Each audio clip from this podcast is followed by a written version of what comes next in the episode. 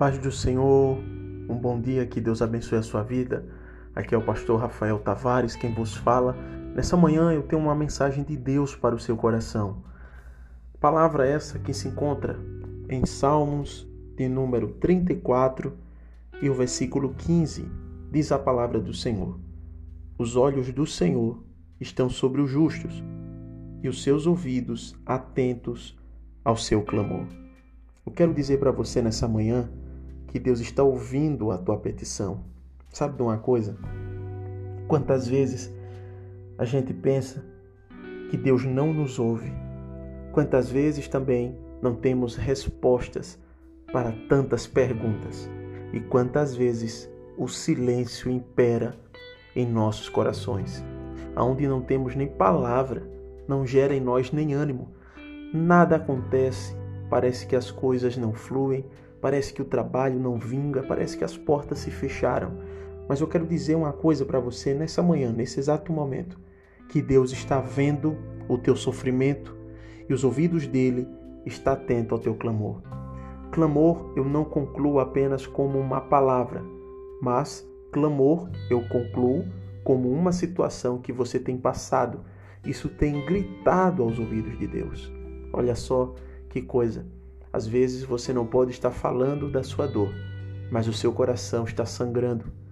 Muitas das vezes o grito da tua alma é perceptível aos ouvidos de Deus.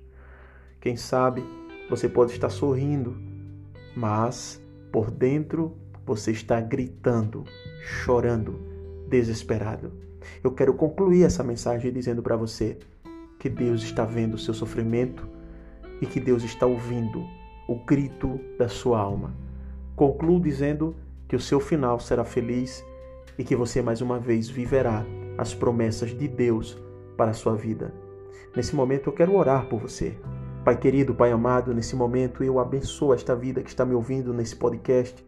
Abençoa o Senhor os empreendimentos, pessoas, Senhor, que estão empreendendo em tempos difíceis, outros, Senhor, que têm sonhos, mas não têm iniciativa, não têm recursos.